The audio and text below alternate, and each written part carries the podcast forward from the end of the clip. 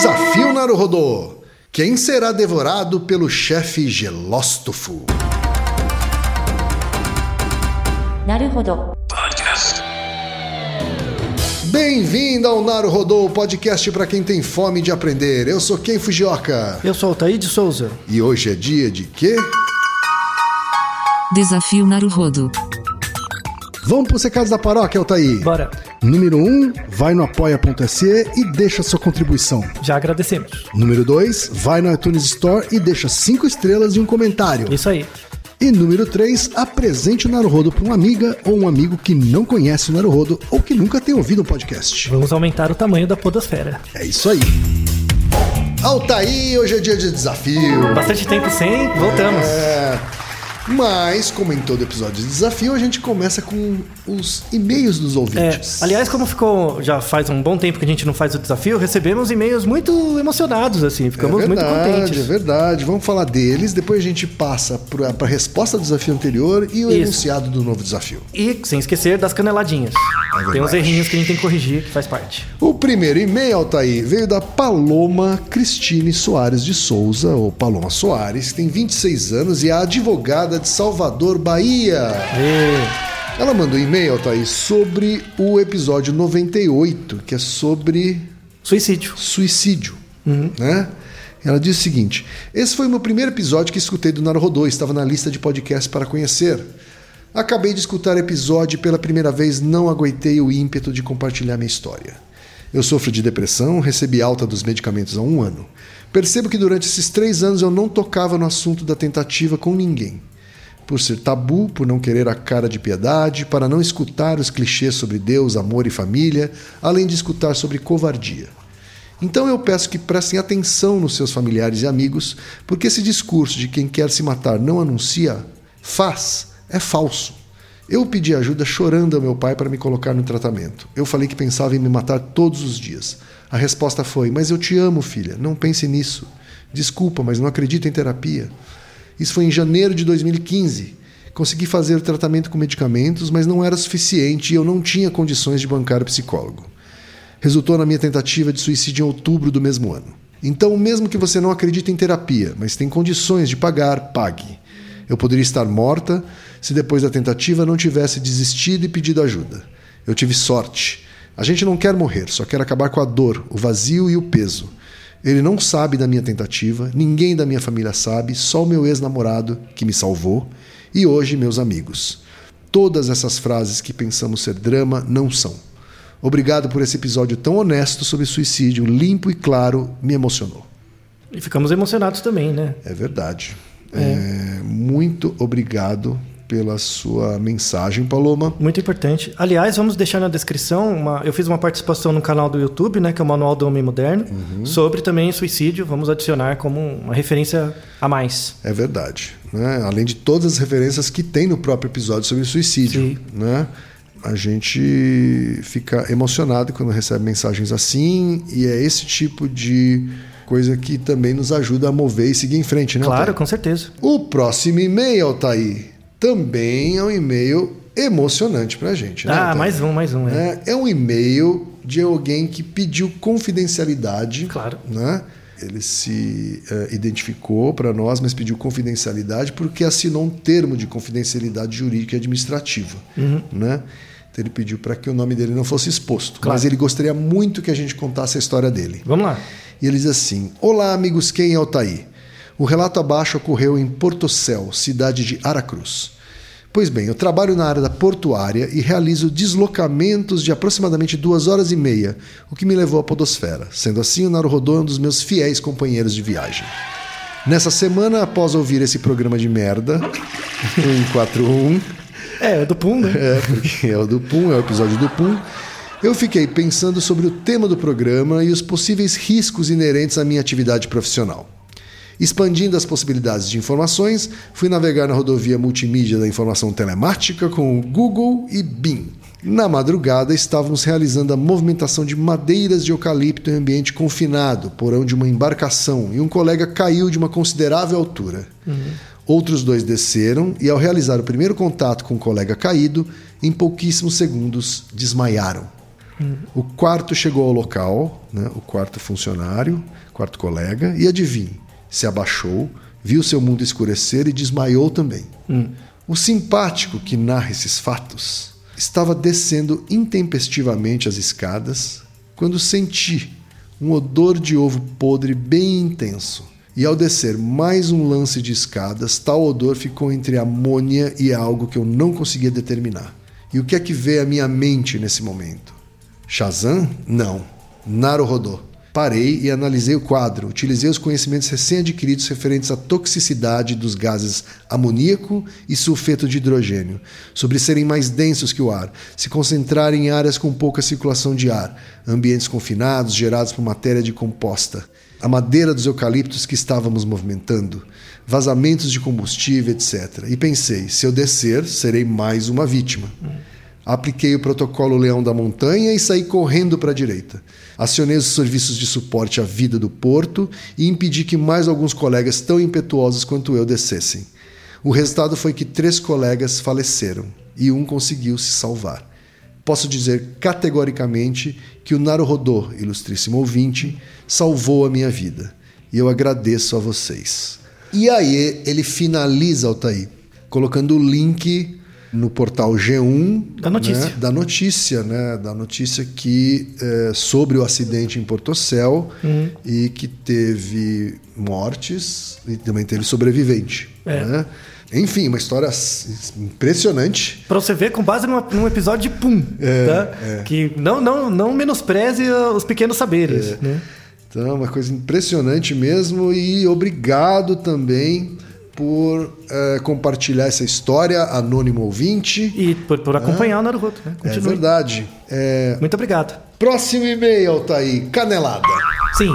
Olá, quem é Altair? Eu sou Ana Luísa Martim de Fortaleza, Ceará, mas residindo em Juazeiro do Norte, farmacêutica, docente do ensino superior e tentando terminar o doutorado em farmacologia. Ah, tentando ser uma podcaster. Iniciamos em março um podcast sobre medicamentos, o PharmaCast. Oba! Olha aqui, merchan então pro PharmaCast. Ouçam. Se quiserem conferir lá, serão muito bem-vindos. É, está no início, mas saibam que vocês nos inspiram. Tentamos fazer algo acessível a toda a população e não só pessoas da área de saúde. Obrigado. Primeiro quero parabenizar vocês e dizer que sou fã. Falo para todos os meus alunos sobre o podcast de vocês e indico que eles iniciem na podosfera pelo Naruhodô. Amei o episódio do Ig Nobel, realmente é fantástico esse prêmio, concordo e me empolgo igual tá aí. Só um detalhe no prêmio de Química Eu já, já vi, já, já sei o que é. sobre a saliva limpar superfície. O Altair falou que foi coletada a saliva e realizada cromatografia que usaria espectros de luz para distinguir as substâncias, mas acredito que ele tenha se confundido com a técnica de espectrofotometria. Isso. Esta sim tem o princípio na luz. A cromatografia, a HPLC, usada no trabalho asiático, é baseado em separação da mistura com a utilização de solvente e, consequentemente, afinidade dos componentes por estes. Desculpa entrar em contato só agora, ainda com uma crítica, com objetivo apenas construtivo. Já admiro o trabalho de vocês há um tempo. Parabéns, Naruhodo Ilustríssimos Ken Altair. Obrigado. Ô, Ana Luísa. É verdade. Um puxão de orelha desses carinhoso. Tá ótimo, né? Né? Tá um ótimo. puxão de orelha desse carinhoso, a É verdade. gente tem mais é que admitir que deu uma canelada, né? Não, mas, não, mas é verdade. Eu pensei numa palavra, eu falei uma coisa e pensei em outra. É, eu então, confundi a palavra. Acontece. É tudo errado. parte. Às vezes a gente também erra sim, né? Não, não- são poucas vezes. É. Mas assim, e, e a gente. É importante que vocês coloquem pra gente essas correções, sabe? Especialmente você é especialista naquele tema. Não, e sinal que vocês estão prestando atenção também. né? É verdade, então importante. agradeço muito o puxão de orelha, mas principalmente, Ana Luísa, o carinho com que você puxou na sua orelha. Isso, obrigado. Até foi quase bom. É, muito obrigado, viu? Próximo e-mail, Altair, é do Vitor Xavier Brito. Uhum. Tá? É sobre o episódio número 128. 128, que se é possível não matar Matar uma, uma bactéria, bactéria. com as mãos. né? E ele manda o seguinte: só uma pequeníssima correção. O correto é dizer que os sabonetes ou quaisquer outras substâncias semelhantes têm propriedades antibacterianas ou bactericidas e não antibactericidas. Com a negativa, né? Essa bobagem foi minha, essa canelada foi minha. Eu lembro muito bem de ter falado antibactericida. E assim que a gente mandou para edição, falei, fudeu, já, Já foi pra era. edição, né? Que bom, né? Mas Vou prestar É atenção. óbvio que é bactericida, né? Antibactericida significa que é um não, não, né? É, ou seja, a negação dupla, né? Ou seja, é bom. bactéria. então, muito obrigado, Vitor Xavier Brito, pela canelada. Ou pelo puxão de orelha pela nossa canelada. Né? É. Esse último é um- uma canelada que eu me, eu me dou, eu já percebi logo depois da gravação, mas muita gente também comentou, então agradeço a todos. Ah, é verdade. No episódio do Ig Nobel, né, Altair? Parte um. A gente afirmou que nenhum brasileiro tinha ganho. É, isso foi uma bobagem. Tinha ganhado Ig Nobel, Não, foi né? uma bobagem. E, e essa é uma canelada tripla. Exato. Por que tripla? Porque o Brasil já ganhou três vezes. Tem três trabalhos. Tem três casos brasileiros premiados com o Ig Nobel. Sim. Né? O primeiro foi em 2008, né? para trabalho de Astolfo Gomes de Melo Araújo e José Carlos Marcelino, ah, que é sobre o quê? Sobre tatus, é isso, Altair? É, então, esse, eles, eles verificaram, é um estudo de arqueologia, verificaram que tatus são responsáveis por afetar a datação de fósseis. porque eles fazem buracos e misturam cavando e vão os- misturando os fósseis. É, exato. Tá certo. Tem que tomar cuidado com os tatus. É. E dois Ig Nobels brasileiros em 2017. Um de Isso. biologia, do Kazunori Yoshizawa, Rodrigo Ferreira, Yoshitaka Kamimura e Charles Linhart. Ou seja, tem uma colaboração aqui de vários É, países, né? Japão, Inglaterra e Brasil. E é sobre a descoberta do pênis feminino, é isso? Isso. E de um- uma vagina masculina no inseto. Exato. É Olha isso? que interessante. Fantástico. Não, trabalho... não, eles descobriram. É porque assim, o que define o macho e a fêmea não é o aparato reprodutivo, mas sim o esperma, o tipo de gameta que ele produz, né? Uhum. Então eles descobriram um bichinho numa caverna que o macho, na verdade, tem uma vagina. Mas ele produz é, espermatozoides. Esperma. Espermatozoides. Gameta masculina. Exato. Aham. E a fêmea tem um pênis, uma, uma estrutura inoculadora, só que produz o óvulo. Aí ela coloca o óvulo dentro do Ah, macho. Quer dizer, é a fêmea, no caso, que inocula Que impregna. para o- dentro do macho o óvulo. ó- o óvulo. Exato. Né? E... Mas ela, na verdade, produz um óvulo. É, então ela é a fêmea. Então ela tem E um pênis, entre aspas, mas produz um óvulo. E ele tem uma vagina, entre aspas, mas na Isso.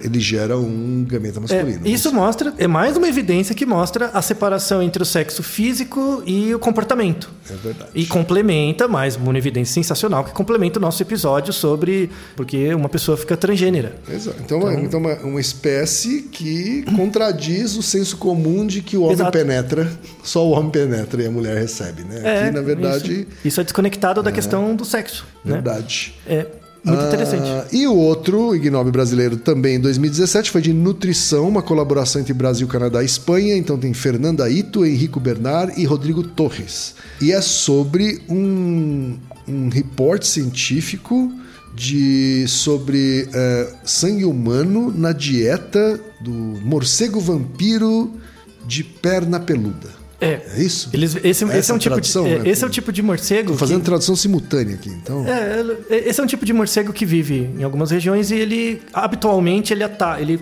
come, toma sangue, né? Ele Uhum. pega sangue. E aí verificaram pela primeira vez que por conta da mudança ambiental, né, deva- devastação e tal, ele está começando a atacar pessoas. Então encontraram vestígios de sangue humano nele, porque antes era, eram sangue de animais ou galinha, Que principalmente. é o mais comum, né? É, então por conta da mudança ambiental ele está ficando atacando pessoas. É o que tem, né? Se é, o eu que tem, ele vai lá e ataca. É né? claro. Importantíssimo para a questão do impacto ambiental. Altair, depois que a gente leu todos os e-mails e antes de partir para a resposta do, do desafio anterior, Altair, a gente precisa fazer um agradecimento Sim. especial, né, Altair? Muito grande. O agradecimento especial é para designer Uhum.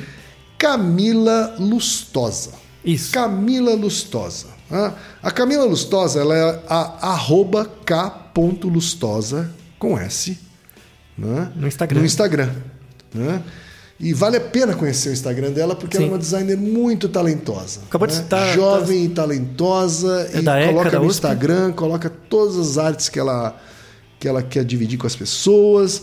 Mas o agradecimento que a gente tem para fazer para ela tem a ver com cartazes, não é isso, Isso, Altair? que ela produziu sobre alguns episódios. É verdade. Como parte de um A- projeto A dela. Camila produziu cartazes bacanérrimos. Isso. Lindos sobre alguns dos episódios do Naruhodô, né? A gente encontrou com ela na USP E ela contou, inclusive, o projeto pra gente, né? Por que, que ela fez isso? Hum. É, porque, então. Porque a gente ficou sabendo por acaso, não, Thaís? Pois é, ca- ela fez e, e nem marcou a gente. Nem- né? nem falou nada. É verdade. Bandida. É, então. Mas o que aconteceu? É, ela se inspirou no trabalho de um outro designer, Uhum. né? é, de fora do Brasil, que tem essa coisa de fazer um cartaz por dia. Esse Uhum. designer ele, ele tem essa prática de fazer um cartaz por dia, como se ele estivesse se forçando a produzir criatividade todos os dias. Praticar. E aí, aí a Camila, ela, ela meio que fez isso durante uns dias, né? Ela falou, e aí eu precisava de uma inspiração, né, para isso. E ela falou, poxa, os episódios da Rodô, cada episódio, né, é, uma, é um tema diferente, uma dinâmica diferente, então ela usou a gente como briefing, É. né? E fez cartazes muito legais. É verdade. E a gente está colocando nos links desse episódio também o vídeo no YouTube onde É. a Camila explica É, ela tem, ela a tem um criação ca- desses cartazes. Ela tem um canal no YouTube que chama Camila Lustosa, é o próprio nome, Lustosa com S. E aí você, ela mostra o processo criativo dela, dá dicas de produção. É super legal. Para quem gosta de artes, design, vale a pena acompanhar. É verdade. Então tá aqui nosso agradecimento em É isso aí. forma de link. Obrigado. Obrigado, Camila. E vamos então para a resposta do desafio anterior. Anterior, exato. O desafio anterior, né, Altair? Uhum. É do, do episódio 126. Faz tempo. Lá hein? atrás, lá Nossa, atrás. mas a gente enrolou para dar a Pois é, resposta né? desse desafio, hein? Vergonhoso. É, shame on you, Naruto. Então, o episódio 126 era o desafio do prisioneiro, né? Qual é a resposta para o problema do prisioneiro? Uhum. Né? E a, e a pergunta específica era qual era a chance do Padilha escapar da prisão após ser condenado por discutir política no Facebook. exato. É, quer dizer, a- faz tempo que teve o desafio, mas a- o, o desafio permanece bastante atual, né? Sim. E muita gente respondeu, né? É, é verdade, a gente recebeu várias respostas. Temos um vencedor do desafio. Sim. Foi o primeiro a mandar a resposta, primeirão, Bastante tempo. tá? E mandou certa resposta. tá? Oba! Mandou certa resposta, tá? Mandou o seguinte, ó. Eu sou Igor de Souza, formado em Ciências da Computação, 38 anos e moro no Rio de Janeiro. Um carioca, Altair. Tá? Ele fez o seguinte. Minha resposta ao desafio é a seguinte. Consideramos as três portas. Porta A, retorna em duas horas. Porta B, retorna em quatro horas e C, liberdade. Então a chance de escolher cada uma é de um terço. Se entrar na C, supondo que a C é a liberdade, se deu bem. Se entrar na B, se deu mal. Se entrar na A, ele retorna, então pode entrar na B ou C. Nesse caso, pode ser que dê- se dê bem ou mal.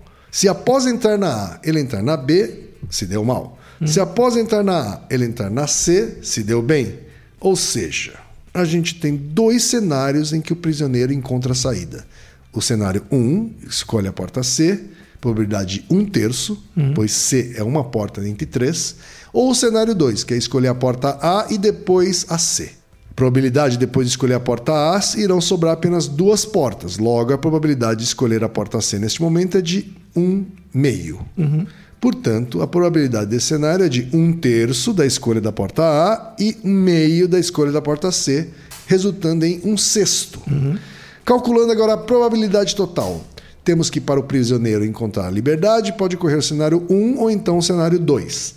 Dessa forma, devemos somar as probabilidades de cada um desses cenários. Um terço mais um sexto, que é igual a meio, ou 50%. Muito bom. Então, a probabilidade do prisioneiro encontrar liberdade antes do prazo de execução é de 50%. Correto. Olha só que bonitinho. Olha só, hein, assim, e ele ainda fez uma, uma resposta toda descritiva, né? Porque a gente recebeu depois respostas em tabela, né? Sim. Que também são corretas. Claro. Mas seria- teriam sido mais difíceis da gente ler num podcast, né? Mas ficou muito bem descrito. Mas do jeito que o Igor fez, ficou é, Ficou bacana. né? Parabéns. E correto. É, exato. Então, parabéns, Igor de Souza, de Rio de Janeiro. E agora, então, vamos pro novo desafio, Altair. Uma história psicodélica. É verdade. Vamos pro enunciado? Bora. Sansão era um ouvinte assíduo do Naruhodô Podcast, tanto que tinha ouvido todos os episódios, alguns mais de uma vez. Ele sempre ouvia durante seu trabalho em uma repartição pública. Seu trabalho consistia basicamente em ficar sentado por muito tempo no computador, fazendo atividades um tanto quanto repetitivas e um tanto monótonas, possibilitando ouvir podcasts e distraindo-se com eles, além de sempre ampliar seus conhecimentos. No entanto, Sansão estava passando por uma situação difícil no trabalho. Com o final do ano, o número de relatórios, reuniões e atividades fazia com que ele tivesse de levar muito trabalho para casa e ficar até altas horas da noite terminando suas atividades. Dessa forma, seu cansaço era visível ao longo do dia e mesmo sua suposta capacidade de ser multitarefas estava sendo comprometida. Ele percebeu que, na verdade, se fizesse uma atividade de cada vez, conseguiria ter uma quantidade de erros nos relatórios menor, reduzindo um pouco o efeito da privação de sono e cansaço. Mas depois de uma semana nesse ritmo, nem isso ele estava adiantando. Ele realmente precisava de um descanso. Apesar disso, Sansão continuava ouvindo os episódios do Naruhodô e sempre pensava algo a respeito deles, coisa que o distraía um pouco apesar da rotina difícil. Num certo dia, Sansão estava de fato muito cansado e não conseguiu resistir. Adormeceu em frente a seu computador. Seu colega de trabalho na mesa ao lado, Jarbas, também estava cansado e, por ver o colega dormindo, achou que não seria uma má ideia também tirar uma pestana. Sobretudo porque os chefes só chegariam em 10 minutos. Talvez esse cochilo pudesse ser reparador para ele. No entanto, dentro da cabeça de Sansão estava acontecendo algo incrível. Ele estava tendo um fenômeno chamado rebote de REM. Sua privação e cansaço eram tão grandes que ele entrou em estado de sono tão rápido que nem percebeu que estava dormindo e que estava tendo um sonho lúcido. Nesse sonho tudo era estranho, com cores pastéis meio deformadas. Num sobressalto entrou o chefe pela porta do escritório. Mas não era mais humano, ele era um monstro, com um sorriso enorme, meio teatral, como se seu rosto tivesse sido congelado dessa forma. Quem é você? pergunta Sansão. Como assim, quem sou eu? Eu sou seu chefe, Gelóstofo. O que está fazendo dormindo aí? Você sabe muito bem o que acontece com quem dorme no trabalho. Será devorado. Sansão olha para os lados e vê seu colega Jarbas, mas ele está estranho. Ele está transformado em um gato felpudo com bigodes grandes. Também estava dormindo e acordou lambendo a própria mão num sobressalto com a chegada do chefe Gelóstofo e seu sorriso tétrico. Nesse momento, Sansão olha para as mãos e não acredita. Elas não são mãos, são asas. Ele foi transformado em uma galinha. Sansão coloca a mão, agora a asa, na cabeça e percebe que até tem uma crista. Vocês dois serão devorados, ameaça Gelóstofo. Por favor, não, chefe, só estávamos cansados, suplicam Jarbas e Sansão. Como estou de bom humor hoje, vou dar uma chance, mas só para um de vocês. Vamos jogar um jogo, diz Gelóstofo, com sua risada irredutível. Vocês vão decidir quem vai jogar com base em um jogo de par ou ímpar simples. Façam agora. Par, grita Jarbas. Me resta o ímpar, fala Sansão. Quem ganhar esse par ou ímpar vai jogar uma bolinha nessa roleta com os números de 0 a 100 na roleta. Se sair um número par, Sansão será poupado e ainda promovido. Se sair ímpar, Jarbas ficará vivo com a vaga. Ao perdedor restará apenas sua eterna morada em meu estômago. Jarbas mia baixinho com um choro e Sansão cacareja sem esperanças. O que faremos? Em um sobressalto galiforme, Sansão percebe um detalhe e exclama: Esse jogo não é justo. Como ousa dizer que não propõe um método justo? reclama Gelóstofo. Se eu mostrar por que esse jogo é injusto e você está favorecendo um de nós com mais probabilidade, você nos poupará e ninguém será comido? questiona Sansão. Gelóstofe, seu sorriso interminável, reflete por um instante e diz: Muito bem, pequena ave. Se descobrir a injustiça de meu procedimento, eu os poupo. Mas se não descobrir corretamente, comerei os dois. Jarbas então ronrona no ouvido de Sansão.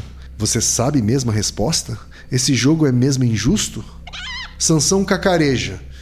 Não faço a menor ideia.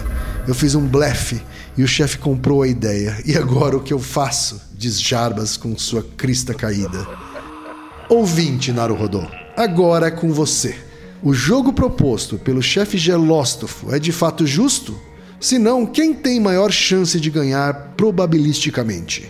Você conseguirá salvar a galinha Sansão e o gato Jarbas? E agora?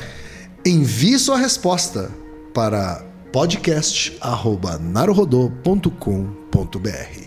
É isso, né, Otá? Então Uma a gente aguarda aí. O chá de cogumelo bateu, hein? É, chá de cogumelo bateu aqui nesse desafio. Né? Não é, é, difícil, não é difícil. Não, é Veja é baba, os detalhes. É baba, manda a sua resposta se você acha que sabe para podcast.narodô.com.br e nos vemos no próximo episódio do desafio. Exato. Naruhodô, ilustríssimo 20. Naruhodô. Você sabia que pode ajudar a manter o Naruhodô no ar? Ao contribuir, você pode ter acesso ao grupo fechado no Facebook e receber conteúdos exclusivos. Acesse apoia.se barra Podcast. E você já sabe, aqui no Naruhodô, quem faz a pauta é você. Você tem alguma pergunta pra gente ou quer comentar algum episódio? Escreva pra nós. podcast.naruhodô.com.br Repetindo, podcast.naruhodô.com.br e lembre-se, mande nome completo, idade, profissão e a cidade de onde você está falando. É isso aí. なるほど Esse podcast é apresentado por b9.com.br.